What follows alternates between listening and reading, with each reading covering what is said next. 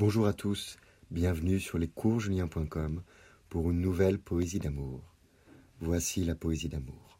Amour et mots. Détresse de roses trémières, une baignade de fleurs vermeilles, une soupe de sentiments dispahants, la passion, le mordant.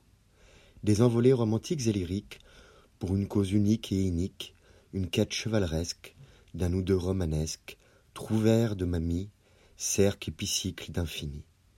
Les mots ne suffisent à abreuver la fontaine de Trévise de pièces précieuses, d'attentions gracieuses. Il saute cependant de diérèse en diérèse, jouant entre les sentiments de braise. Je vous remercie pour votre écoute et vous dis à bientôt sur lescoursjulien.com. Au revoir.